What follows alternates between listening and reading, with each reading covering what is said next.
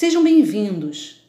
Eu sou Luciana e estamos no podcast número 7 de Artes, do segundo bimestre, do módulo 3 do Ensino Fundamental das Unidades Escolares da DIESP. Aula 2.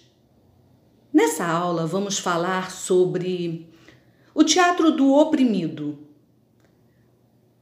Vocês sabiam que esse teatro é uma invenção brasileira? E foi difundida no mundo inteiro? Não. A ideia surgiu nos anos 70, quando Augusto Boal era diretor da Companhia de Teatro de Arena, na cidade de São Paulo. Boal e seu método serão sempre uma referência na dramaturgia brasileira. Augusto Boal nasceu em 1931. Morreu em 2009 ele era diretor, dramaturgo e teórico. E era carioca.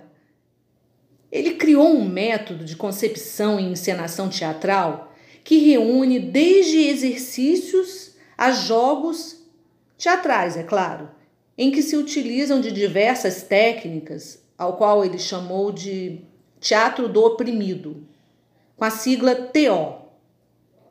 O método foi pensado para um fazer teatral de atores e não atores, tendo como principais objetivos: 1. Um, democratizar os meios de produção teatral. 2. Dar acesso ao universo teatral às camadas sociais menos favorecidas.